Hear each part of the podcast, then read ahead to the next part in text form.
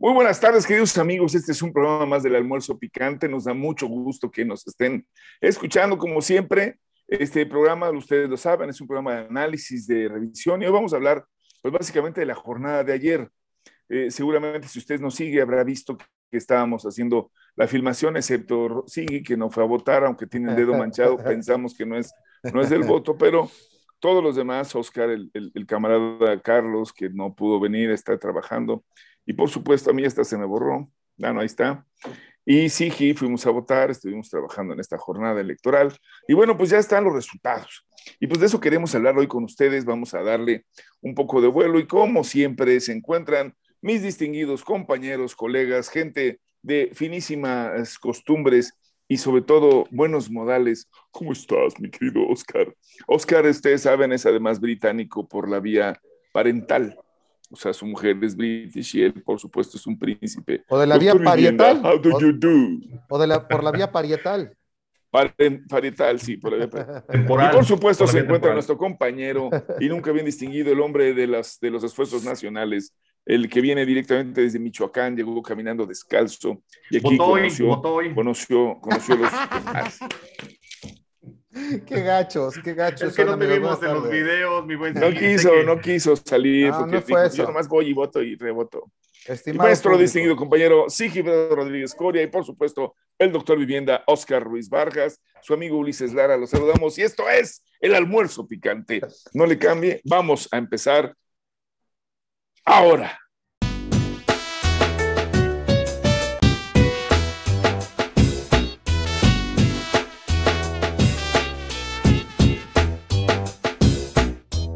Bien, pues como lo comentábamos, ya empezaron los momentos interesantes del balance, ya estamos a la mitad del sexenio y bueno, pues, todo el mundo está hablando de, la, de los resultados. Entonces hay una gran, yo diría, eh, fuerza mediática que está exultante, que claro que ha estado todo el tiempo que digan, miren, le arrebataron a Morena, llévelo, lo mataron, se lo quitaron, lo destriparon, lo descuartizaron, para el caso de la Ciudad de México, que de verdad, pues sí, de las de las alcaldías que tenía, perdió siete más dos que ya estaban perdidas, que eran Coajimalpa y Juárez, suma nueve de 16. Esto pues da una situación que en efecto tiene una situación complicada, dirían algunos, pero eh, no necesariamente en el Congreso, en el Congreso se quedan porque ganan las, las, las alcaldías más grandes, el Congreso local tendrán 19 de distritos de Morena, de los 33 de mayoría relativa, y 14 de las que tendrán la oposición, más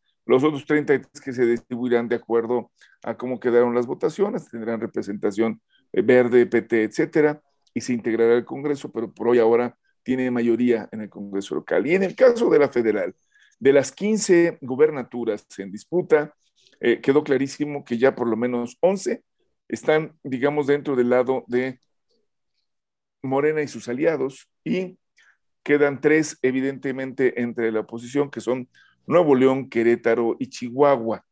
Pero el Congreso, en algún sentido, se mantiene en una mayoría, eh, digamos, simple, no pasó a la mayoría calificada, que era el temor de algunos, que iba a ser el Congreso del tirano.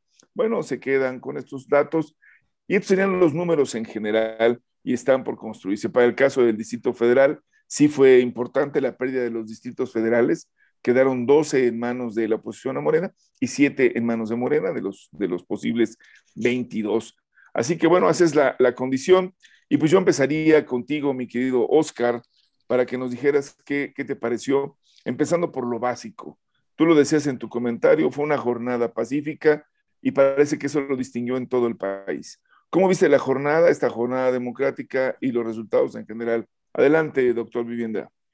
Pues se distinguió por dos aspectos, mi estimado doctor Ulises Lara, mi buen Sigui. Eh, ¿Y cuáles fueron estos dos aspectos principales?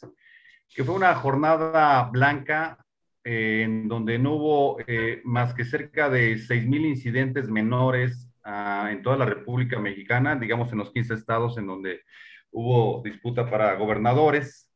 Y este, esto implica que fue una jornada en donde gana la democracia en donde la gente salió a participar, a emitir su voto de forma pacífica, de forma eh, espontánea en muchos de los casos. Mucha gente se programó desde tempranito, veíamos grandes filas en algunos puntos, en algunas sedes, en otras prácticamente hacia el cierre.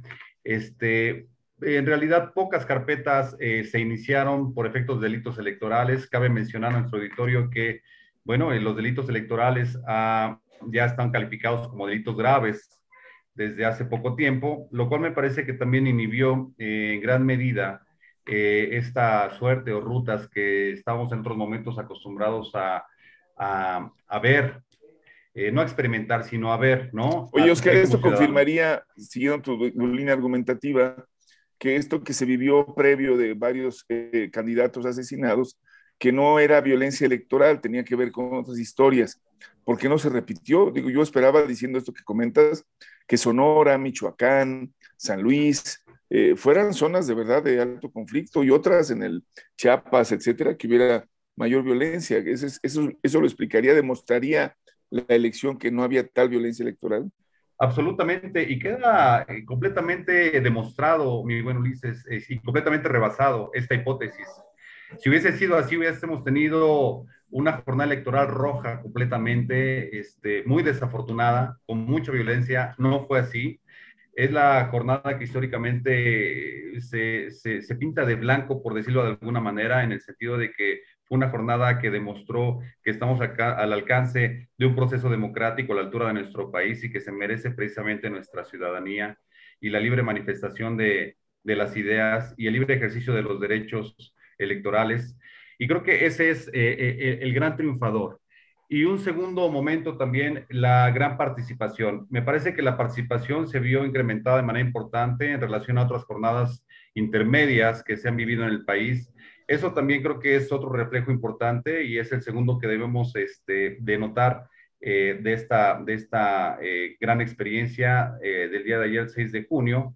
Bueno, los resultados los dejo para la siguiente tanda de participación mi buen. Muchas gracias.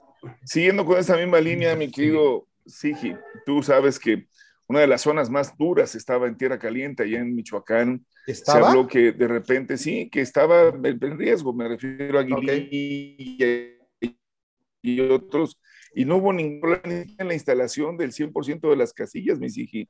Eh, ¿Qué hiciste para que esto ocurriese? Pero además, no solo, ¿Qué pasó con, esta competencia? Se cerró al final la parte, eh, digamos, para la gubernatura, aunque se perdieron también eh, pues, municipios importantes para la oposición. Morelia, por ejemplo, quedó en manos ya claramente del PAN, mientras que la gubernatura se decía que todavía estaba en disputa, aunque ya creo que quedó claro que el señor este Bedoya es quien obtiene el triunfo para la gubernatura. ¿Cómo lo viste en este mismo línea? ¿Qué tan violento se puso? Salve, doctor Lara. Primero que nada, Oscar, ¿cómo estás? Qué gusto estar con ustedes. Ciertamente, día después de las elecciones más concurridas de la historia de nuestro país, sumamente importantes en más de un sentido, no solamente por los, datos este, em, demográficos, eh, eh, sino precisamente por lo que conlleva en el quiebre de un, eh, la salida de un paradigma, de un viejo paradigma político y la entrada o consolidación de uno nuevo. Pero si estás de acuerdo, tal vez, eh, eh, y como propuesta, ahora que ya lo encamines tú un poco más hacia, hacia el tema de los números y de los casos específicos, si me das chance, pues a lo mejor podría empezar más bien con, con un tema general, ¿no? Ya lo, a, continuar un poco lo que ya Oscar ha abordado muy bien. Pues entonces, nada más de la... a, manera, a manera de conclusión, entonces creo que vale la pena decirlo porque había esta, esta digamos, historia de este riesgo de que se pudieran suspender las elecciones. Véanlo, yo ya nadie lo menciona, ya pasó como si, ah, no, bueno, fue una cosa que pensábamos, pero no grave. Yo creo que hay que decirlo. Hubo una intención en este sentido, incluso de generar la, presión.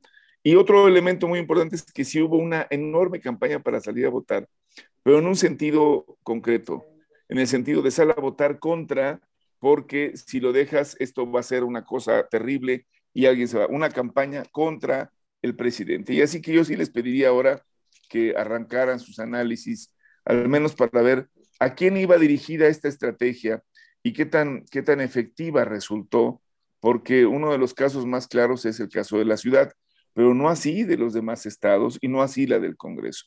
Adelante, Oscar, por favor, tus comentarios. Pues tomamos en cuenta que la Ciudad de México es una de las entidades más politizadas a nivel de la federación. Y bueno, eh, también el escenario eh, mediático fue muy fuerte, muy profundo, de manera permanente. Y creo que aquí eh, faltó que el INE se pronunciara al respecto, ¿verdad?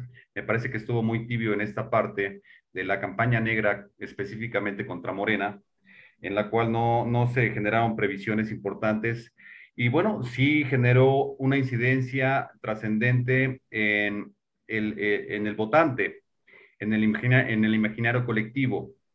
Eh, es, eh, entiendo que se haya dejado fluir, que se haya dejado hacer por la ruta de la vía democrática, pero me parece que también las instituciones que tenían que tener o generar no los contrapesos, sino la regulación de decir esto es posible, esto no es factible, se vio claramente una cargada, una cargada en contra eh, de, Morena, y hay que decirlo con todas sus letras, esto incidió de manera importante, pero también incidió de manera importante el que muchos candidatos dejaran hacer, dejaran pasar, el que se sintieran de alguna manera cobijados por el efecto del Ejecutivo Federal, como si fuera un arrastre que vivimos hace, bueno, en la contienda anterior, en la presidencial, cosa que ahora ya no sucedió o no estuvo presente en esta, en esta jornada electoral. Eh, me parece que eso es lo, más rescatable que debemos tomar en consideración en cuanto a los efectos, este, digamos, eh, eh, directos y accesorios que, estuvieron presentes en, el electorado el día de ayer. Ahora, en otra reflexión, me parece que el gran, el gran, gran perdedor no fue la Ciudad de México, por supuesto. El gran, gran perdedor, haciendo un análisis más global, más generalizado a nivel de la República Mexicana, fue el PRI el Partido Revolucionario Institucional, ese partido histórico que perdió pues Colima, Guerrero, San Luis Potosí, Sinaloa, Sonora, Zacatecas y Campeche, que está todavía en, proceso de definir. Fíjate cuántos estados, ¿eh? Enunciado de manera muy rápida. Me parece que el, gran, sí, el gran perdedor fue el Partido Revolucionario Institucional y el segundo gran perdedor fue sin duda el Partido Acción Nacional, ¿no? De cuatro entidades que estaban en juego, perdió dos, Nayarit y Baja California Sur, y en ese contexto, si ponemos en el justo medio de la balanza, los dos grandes perdedores fueron sin duda el PRI y en segundo momento el Partido Acción Nacional. Por el contrario, pues obviamente Morena eh, ya tiene asegurados nuevos, nuevos, espacios, nuevos escenarios, nuevos estados con los que pues prácticamente no contaba en la mayoría de los casos, pero ahora ya se posiciona en ese sentido. ¿Y esto qué implica? Tener una mayor capacidad presupuestal para el siguiente ejercicio, el siguiente este, eh, ejercicio que no es de tres años, sino de seis, y que es muy, importante y contundente porque esto va a marcar eventualmente, eh, digamos, una continuidad, una permanencia en el proyecto eh, que se está viviendo a nivel federal y que ha sido impulsado por el eje, el eje del Ejecutivo Federal, y en donde tendremos grandes capacidades de generar bastiones o pilares muy firmes. Explica, explica un poco por qué tu posición de que es por los próximos seis años, mi querido amigo, por favor. Pues básicamente estamos hablando de las gubernaturas, mi buen Luis, ¿no? Y las gubernaturas tienen un lapso mayor, igual que los espacios para los senadores, los cuales no estuvieron obviamente en contienda en esta que le llamamos eh, una elección eh, eh, intermedia, ¿no? Eh, porque pues los senadores todavía están vigentes, los espacios del Senado todavía están vigentes. No así para, obviamente, las representaciones del Congreso local y en el Congreso General de la República Mexicana, que es propiamente la Cámara de Diputados que está en San Lázaro ubicada o tiene su asiento. Luego entonces, pues eh, los gobernadores serán por un lapso de seis años. Esto implica un largo kilometraje, ¿eh? es largo kilometraje, entonces creo que tenemos que tener mucha claridad en esa visión. Lo que, es la, este la mitad de este sexenio, y es el inicio del nuevo, ¿no? Los otros tres años. Muy bien, Correcto. muy bien. Y, genera un traslape interesante. Entonces, no debemos dejar pasar o dejar de tomar en consideración estos grandes puntos que me parecen plataformas muy sustantivas para la gobernabilidad hacia adelante. Muchas gracias. Buenas aportaciones. Te preguntaría, porque tú lo señalaste en algún momento en una charla, Sigi, de que pues algunos partidos de plano están al borde de, de, su, de su extinción. Sí, caramba. Y bueno, según los cálculos, por ejemplo, también uno de los grandes perdedores serían estos partidos que están en las alianzas y que ni siquiera los pelaron a la hora de, la, de, sumarlos o de subirlos a la expresión pública. Me refiero al PRD, por ejemplo. ¿Cómo están los, los momios en los partidos pequeños, amigo? Bueno, antes de, pasar esa parte, quiero decirles, aprovechar el espacio para defenderme de las denostaciones. No, no, no, eso era ayer. Ya, de este programa está haciendo. Aquí está la muestra clara, queridos este, almorzantes, de que voté. Tenía el dedo antes pero, pero no fue, no fue a votar. Pero no, no. Pongamos, ah. sugiero algo, pongamos en pantalla toda la muestra de nuestra obligación cívica. Ok, pongo vista de mosaico. Una, dos, tres. Ahí está. Y nuestro compromiso ahí, ahí lo tiene. Ahí está cumplidísimo. Pero sí, este, tiene razón eh, Oscar en algo, y es que sí, no, no subí mi, mi propio video, no me dio tiempo, perdonen, andábamos eh, corriendo precisamente para cubrir esta jornada electoral, que de verdad, mire, o sea, aparte de la huella, le voy a enseñar las ojeras de no dormir, de estar pendiente del prep toda la madrugada y todo el día. Medio, medio, medio, medio cenar, porque comer nada, nada, nada, señor doctor. Bueno, regresando al tema, corren el riesgo de perder el registro Fuerza México. Eh, el verde ecologista estaría así, gana, un, gana un estado, ¿eh? Gana una gobernatura. Este, San Luis Potosí. San Luis Potosí, entonces este, por ahí se salva. Eh, otros que están en riesgo, por supuesto, RCP, Redes Sociales Progresistas, el Partido Encuentro Social, PES, eh, y el PRD. El PRD, en, el caso de, diputaciones, es bien significativo, Ulises, porque es el último lugar de todos en votación absoluta. Pero fíjate, quiero retomar, porque no me quiero quedar fuera también de la, de la opinión con respecto a lo que dijo Oscar, primero por el tema de la seguridad.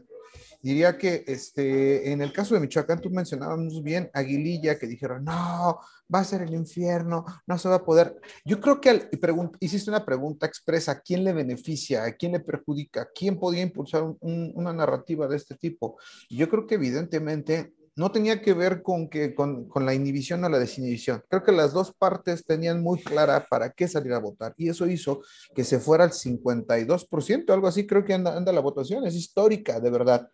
Por supuesto, también tiene razón Oscar, de ninguna manera es atribuible o un éxito del INE, porque el INE politizó profundamente. O sea, mucho se ha dicho del pleito que tuvo el mandatario de este país en un momento, pero poco se ha dicho de lo politizado y cargadas que estuvieron las opiniones y las acciones de parte del INE para con el partido en el gobierno, sobre todo, y el, partido Morena, evidentemente, ¿no? O sea, sin, sin más palabras. Así que entonces, fíjate, yo creo que el, hecho de la seguridad es atribuible al gobierno federal.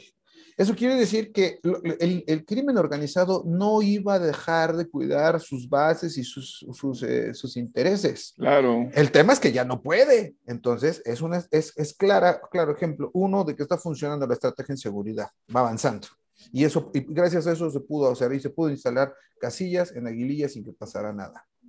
Contrario a lo que esperaban algunos, que, la intención más bien era denostar, decir, no, va a estar terrible la jornada en inseguridad porque el gobierno federal no lo ha garantizado, es decir, echando la culpa de meses previos o de todo el periodo previo.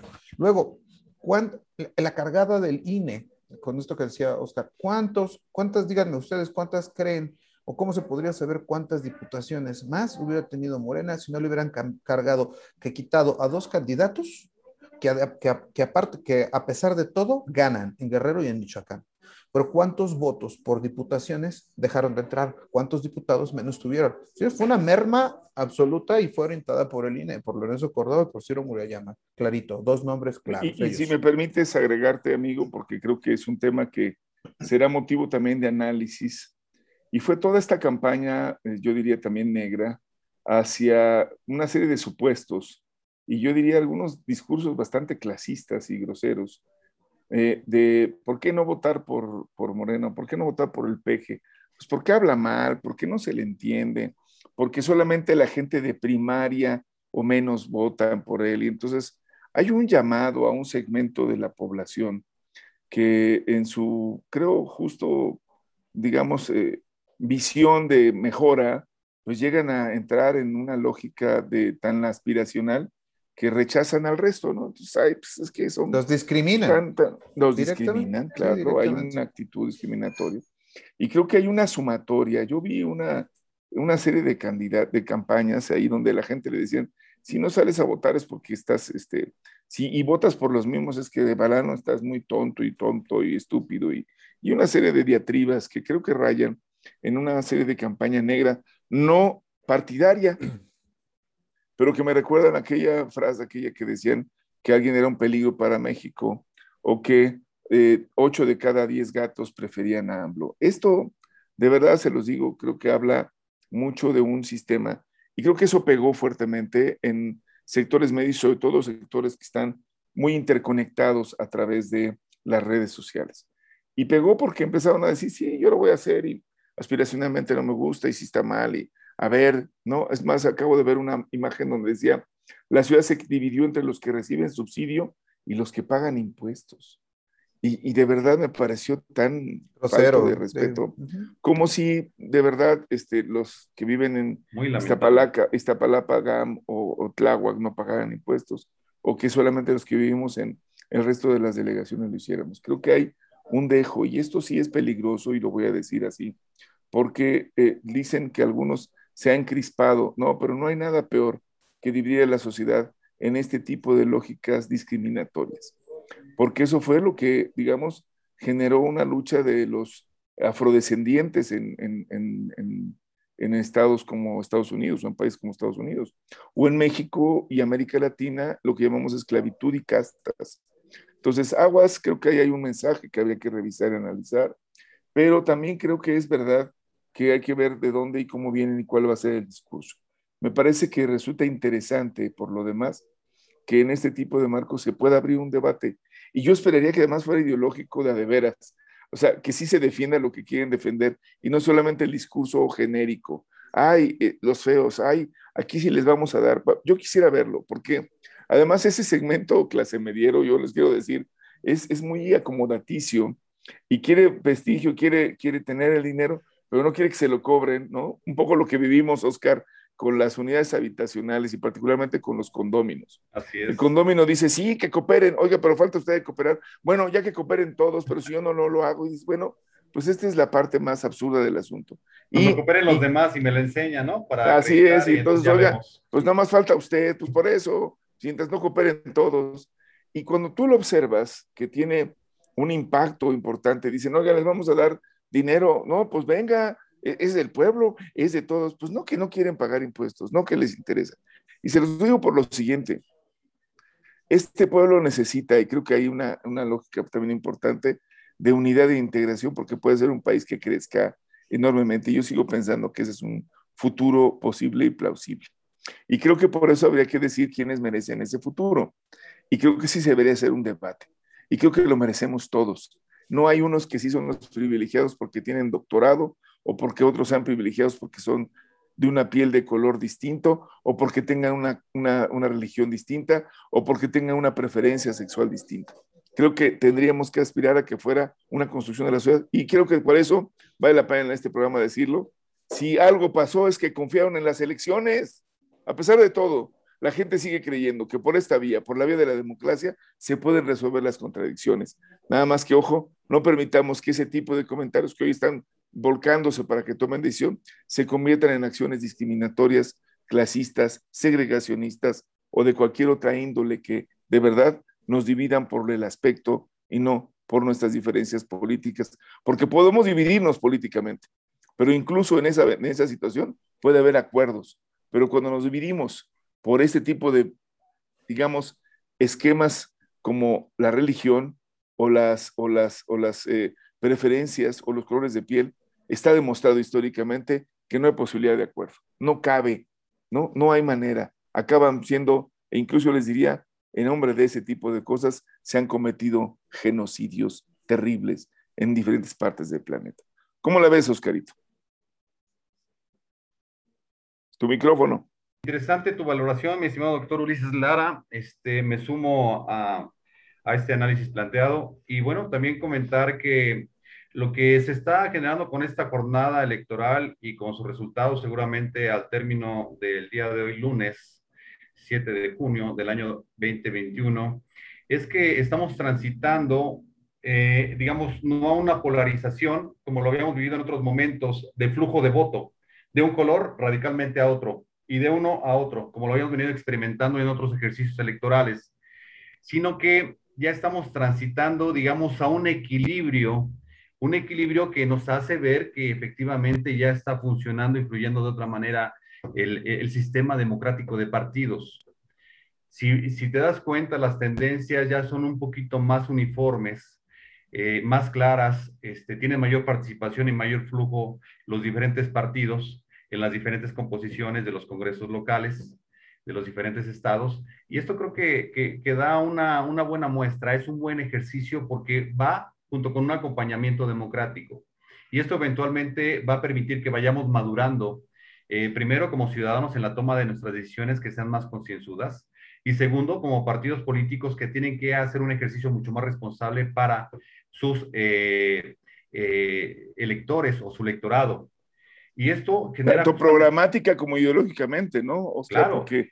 genera una mayor presión y esta mayor presión va a implicar que se generen mayores y mejores resultados, sin duda.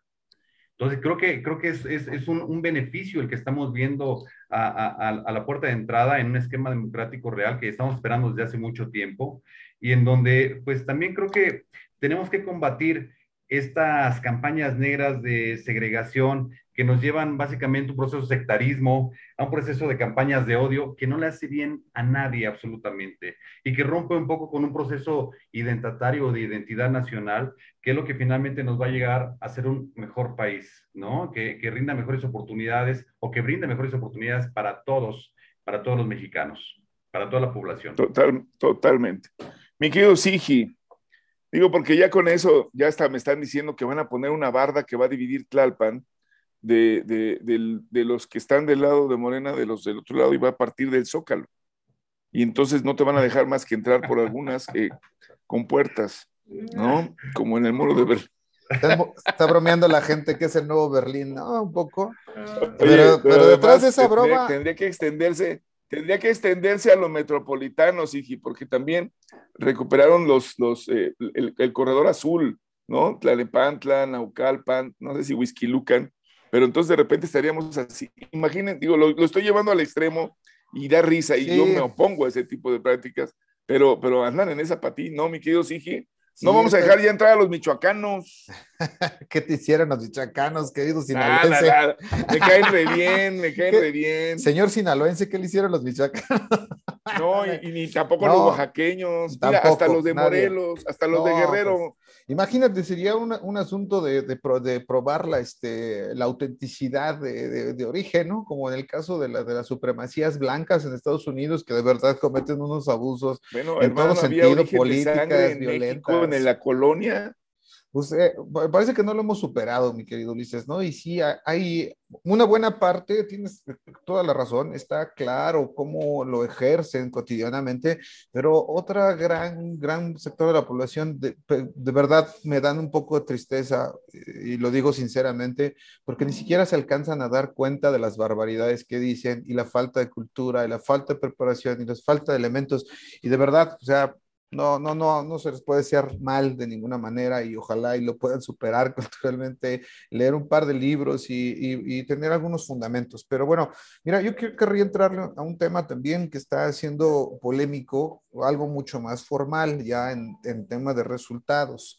Tenemos como resultados en generales, porque hay, una, hay, un, hay un posicionamiento de los medios. Esto que tú, eh, este sector de la población al cual tú, tú has estado refiriendo, me parece que son como pues, eh, eh, involuntarios, ¿no? Este, eh, portadores involuntarios del mensaje de los señores lores, nobles, este, blancos, ¿no? Los, los mexi, whites, este, que, que sí ejercen esta, em, de manera práctica esta defensa de sus, de sus intereses, que no derechos, ¿no? Son otra cosa, de hecho pisan los de los demás.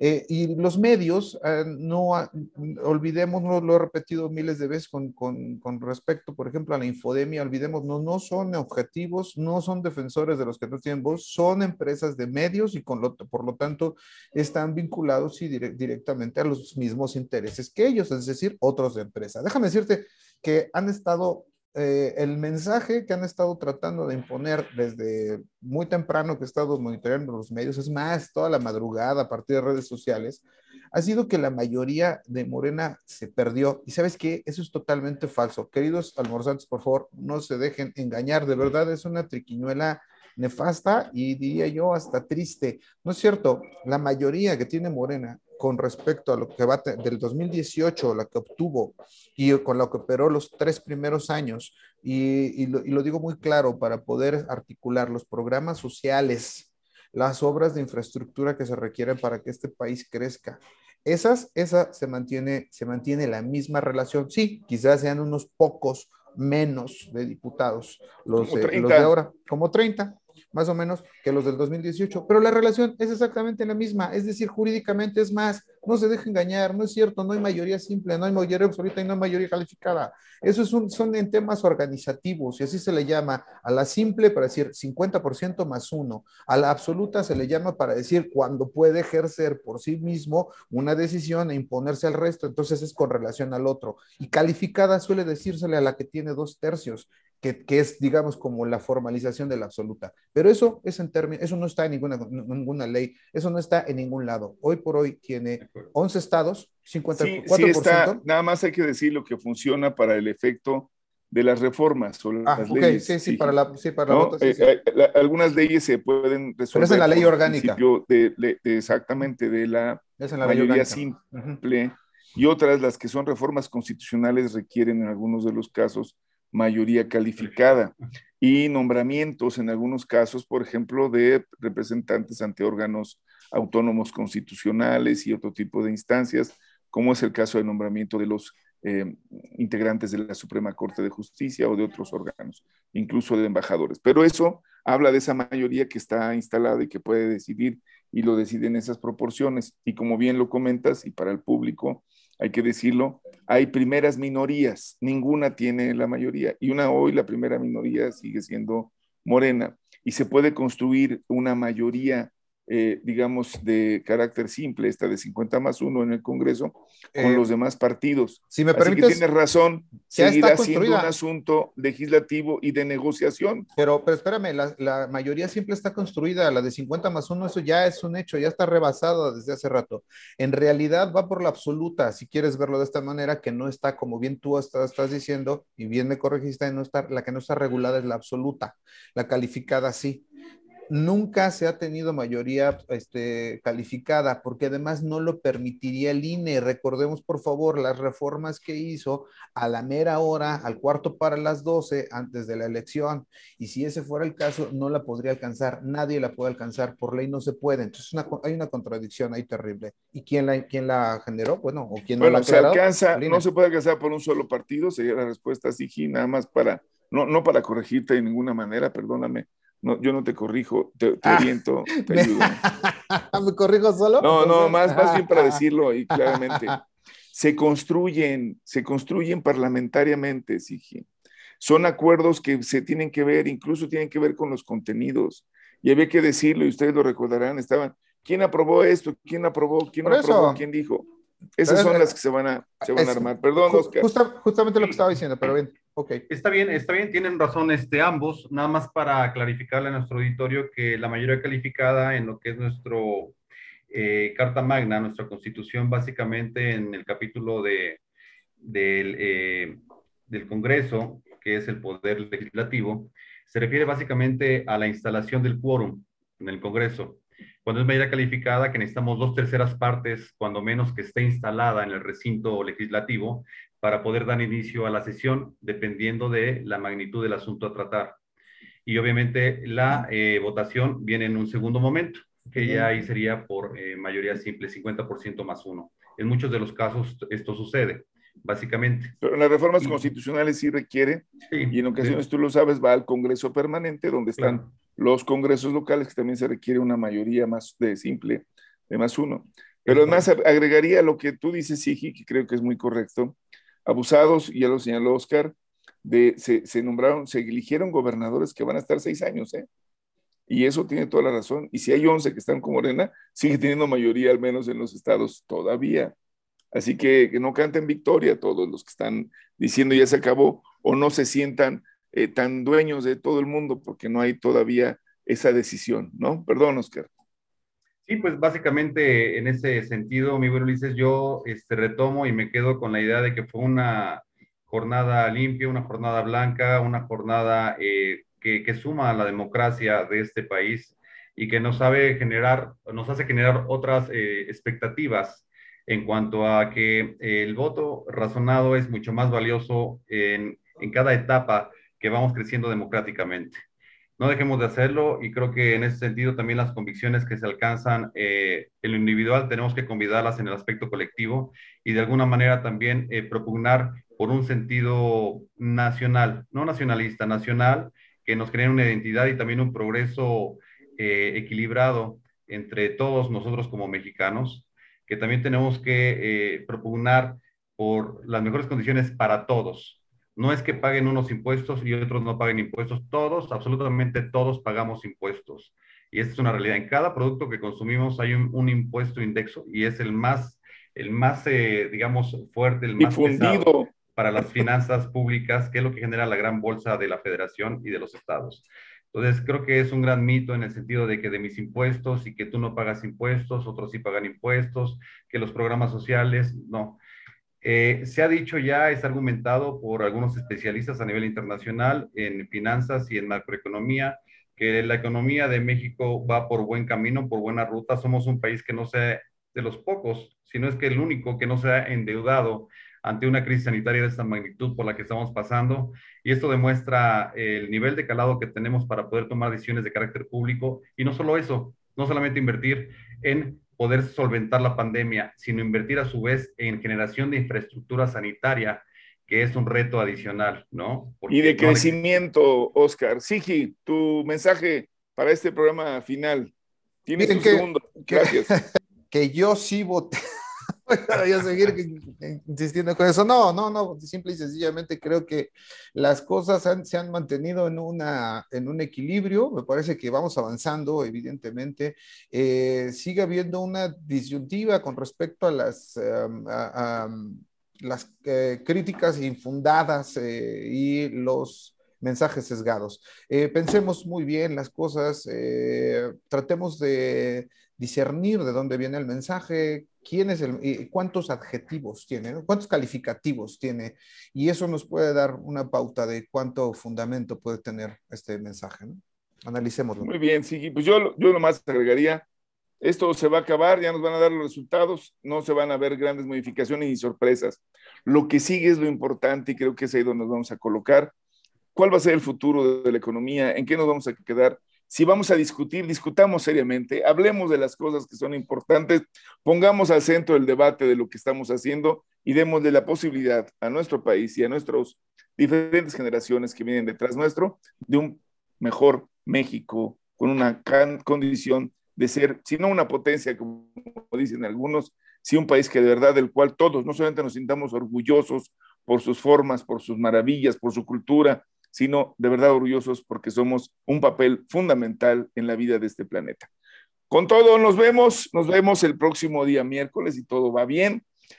Esto ha sido un programa más del almuerzo. Almuerzo picante. Picante. Almuerzo picante. Sígase cuidando, estamos en verde. para ellos. Estamos en verde, pero sígase cuidando. Ya estamos en verde, pero dicen que nos pongamos todos los.